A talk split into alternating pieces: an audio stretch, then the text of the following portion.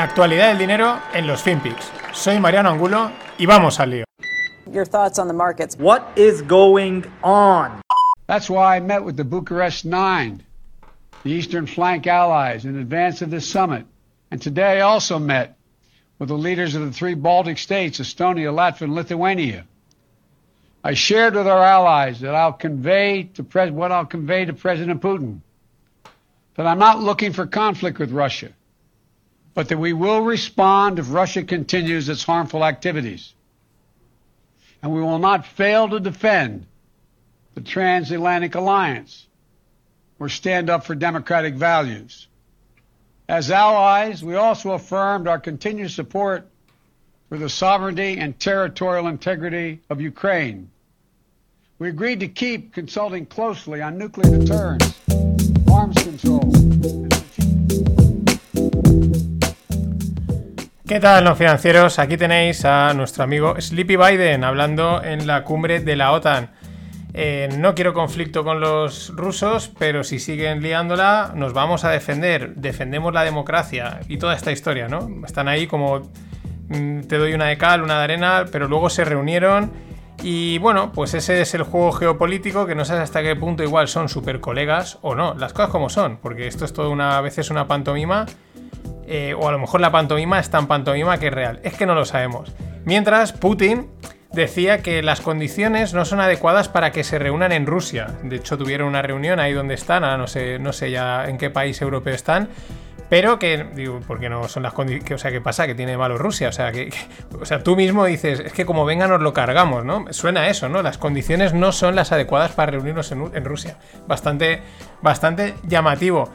También es llamativo porque estos. Eh, claro, los rusos. Me hace gracia esta otra frase de Putin que dice: No queremos altercados eh, tipo Black Lives Matters. O sea, no queremos Black Lives Matters en Rusia. Dices, si es que no vais a tener, si, si, o sea, quiero decir, si ahí tal y como lleváis las cosas, no va a pasar, ¿no? Curioso, llama la atención. Y si hemos hablado de Estados Unidos, hemos hablado de Rusia, pues hay que hablar del tercero en discordia, en discordia. China. Pero por otro tema, muy interesante, están intentando bajar los precios de, las materias primas, como apunta Javier de Blas, que está muy bien en Twitter, es un periodista español en Bloomberg. Eh, primero han- llevan un tiempo como mm, intentándolo a nivel verbal, ¿no? Como con, con unos discursos muy, muy serios y tal, para intentar bajar el precio de las materias primas, pero parece ser que como eso no está funcionando, evidentemente, pues eh, anuncian que van a vender parte de sus inventarios estratégicos y piden a las empresas que reduzcan su exposición a los mercados financieros. Estos tíos juegan, eh, vamos, todas las, todas las bazas posibles, pero muy interesante, ¿no? Dice, bueno, le está perjudicando, o sea, ellos mismos han estado comprando a lo bestia y ahora eso mismo que les está volviendo a perjudicar, dicen, pues nada, vamos a vender nuestros inventarios estratégicos. Qué suerte tener inventarios estratégicos. Lo mismo sucede con los que ya comentamos, los rare earths. Es decir, por ejemplo, el cerium, el dysprosium, el europium, el lanzanum y algún otro que hay por ahí. Son los metales raros, los rare earth, de los que China los tiene todos controlados. En la newsletter os dejo el enlace al- a la infografía donde eh, muestran la exportación de estos metales que yo no oía ninguno. El que más me ha llamado la atención es el Europium, que lo exportan muchísimo a, Holanda. Pero vamos, tienen el control total de estos metales. Luego si se disparan, que no digan, es cosa vuestra, vosotros os la habéis buscado. Y ayer hubo reunión del FON, del Jerome Powell, G. Pau y su pala de oro. eh, salió a dar ambigüedades, como siempre. Discursos siempre son muy ambiguos, muy. no está muy claro. Eh, directamente, no tocan tipos, ¿vale? Los tipos se quedan fijos, eh, era también evidente, aunque bueno, pues a la prensa las horas previas les mola el, "Uf, ¿y si suben tipos? ¿Qué pasará? ¿No? Pero nada, se queda todo igual. Dicen que nada hasta 2023, 2023, 2024.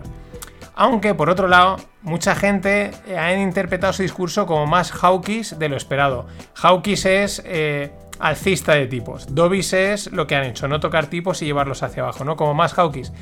Yo no sé si es que es como eh, mirar hawkish donde no hay, ¿no? Pero lo han interpretado como más hawkish. Eh, por otro lado, que también dice que la inflación continuará unos meses, que podría ser mayor de lo esperado, pero que están dispuestos a actuar y que si actúan la tendrán controlada.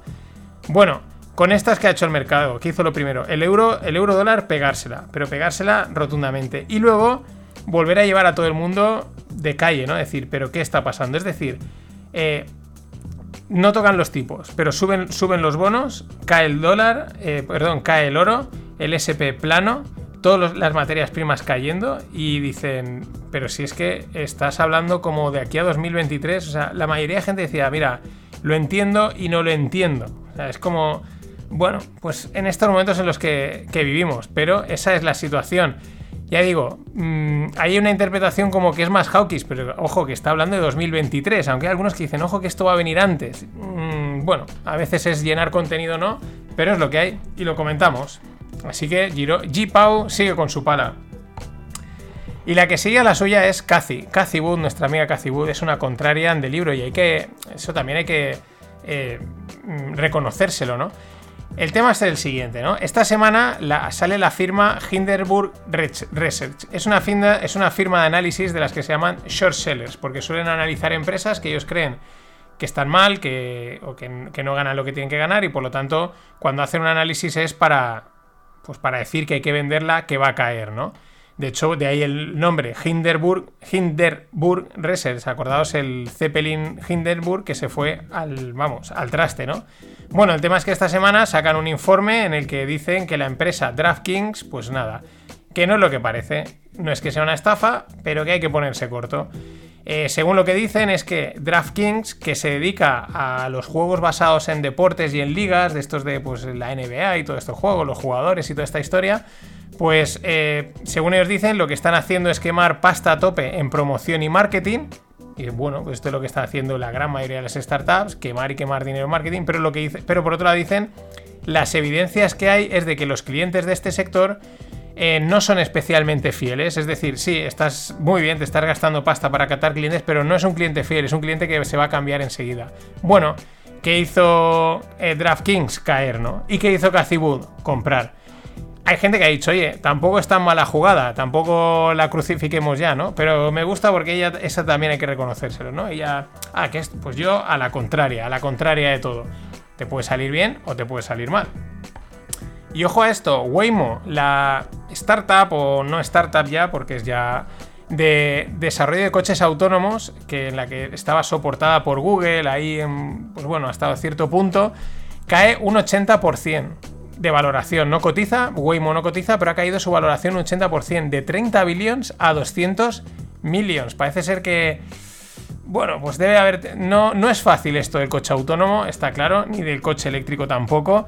Y por mucho que le metas, es un puede que sea un claro ejemplo de que por mucha pasta que le metas, no, no todo a veces consiste en tener dinero.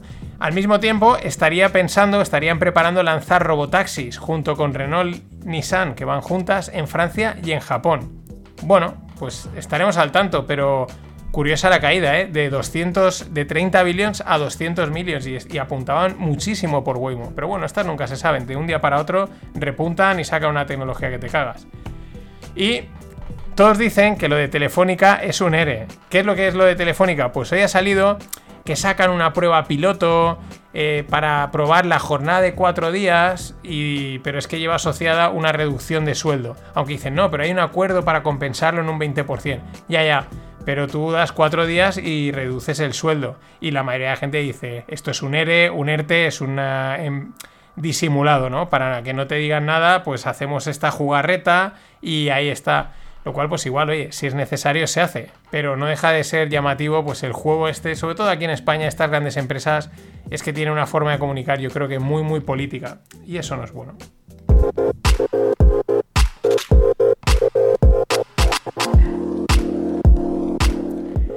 Y en startups os traigo una de las tendencias de, desde otro punto de vista, los solo founders, es decir, empresas que las monta un tipo o una tipa y las llevan ellos hasta, hasta donde pueden, las hacen crecer un montón.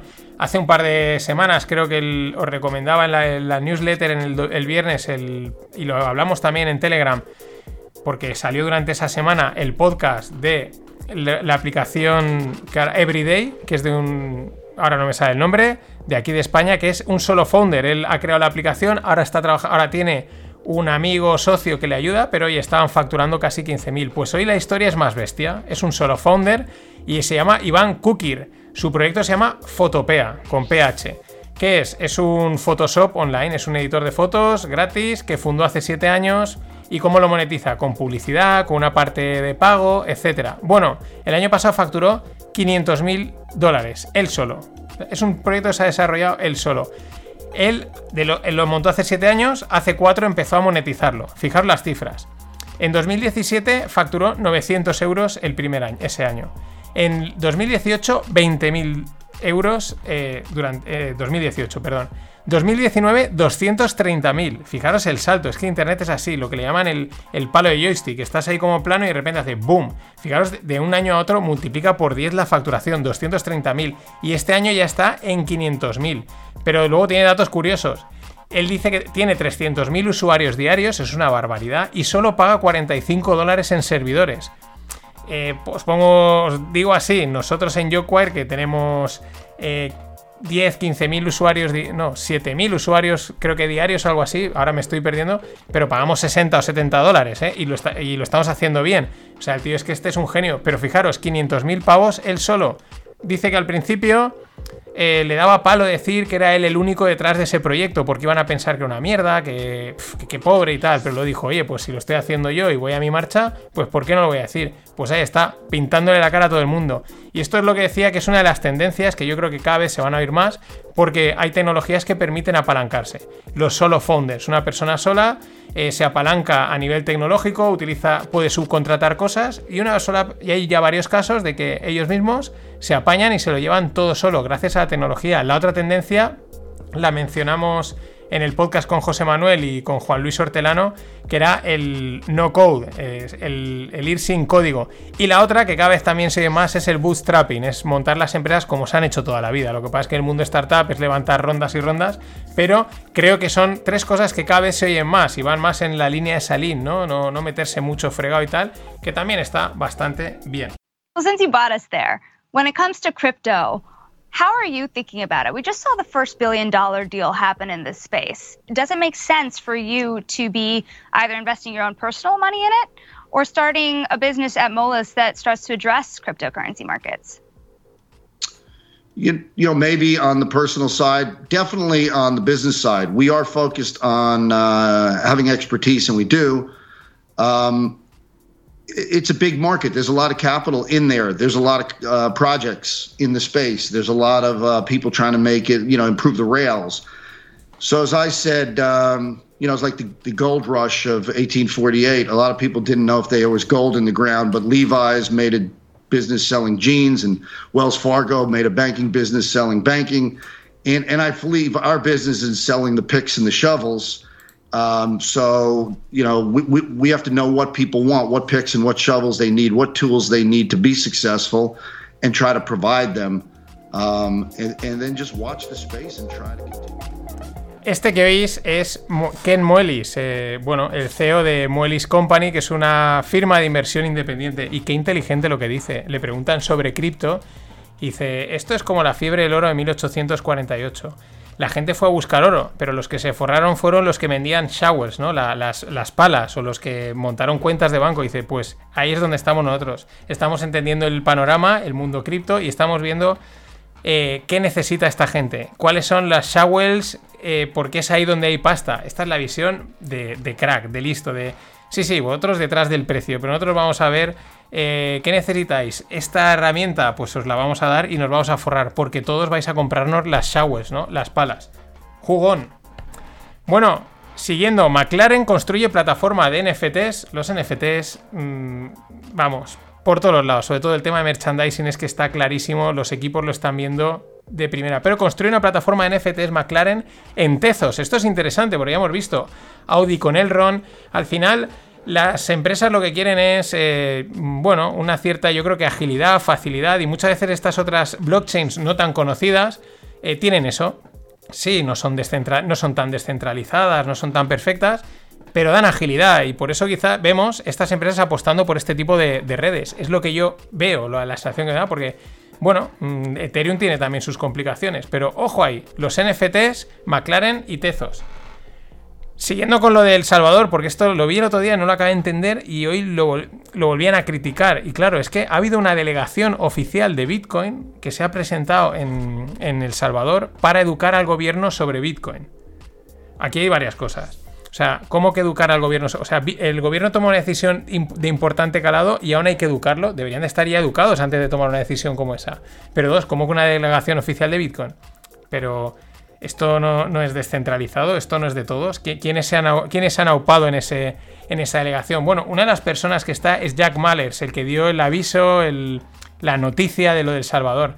Ya leí por ahí que este chaval, porque es, bueno, es joven, eh, bueno, pues viene de familia financiera de Chicago, de las de siempre. Decían su padre montó un, un exchange de los clásicos, lo vendió, ha escalado, está en la parte más alta del mundo financiero de Chicago y decían, para llegar ahí tienes que ser un pieza que te cagas. Mucho ojo porque esto al final es la batalla entre los viejos y los nuevos banqueros. Como bien apunta Chris Black, que mola mucho seguirlo y el tío es un purista, pero bien, ¿vale? No, no un maximalista. El tío apunta donde toca. ¿Qué es lo que dice? Dice A16Z, que es Andersen Horowitz, que esta semana hemos hablado bastante de ellos porque han salido bastantes cosas del mundo startup. Dice, podrían ser el JPM, el, el, JP Morgan 2.0. ¿Por qué? Porque están entrando muy fuerte en el mundo de FI, están invirtiendo en un montón de proyectos y, claro, de eso de alguna manera los están modelando a su rollo para poder también sacar un partido económico, lo cual elimina el DeFi, el de centralización, y ahí hay un punto de centralización. Y no le, no, le falta razón. Como ejemplo, tenemos, y esta es, es triste esta noticia, la propuesta que surge de incluir un miembro del World Economic Forum, es decir, sí, sí, los del Gran Reset, en el comité de gobernanza de Uniswap. Uniswap es un proyectazo que mola mucho, descentralizado, etcétera pero ya van a meter ahí también uno de Harvard, uno del este del World Economic Forum, que todo apunta a ir poquito a poquito eh, metiendo la mano donde no toca. Una pena, pero es que al final igual no va a ser ni convergencia, que es lo que debería ser, sino que va a ser convergencia mundo fiat, mundo cripto, sino pinta que va a ser absorción, overtake o como lo queramos llamar. En fin, nada más. Este fin de toca granos con Greg y la semana que viene más FinPix. Always look on the bright side of life. Always look on the light side of life.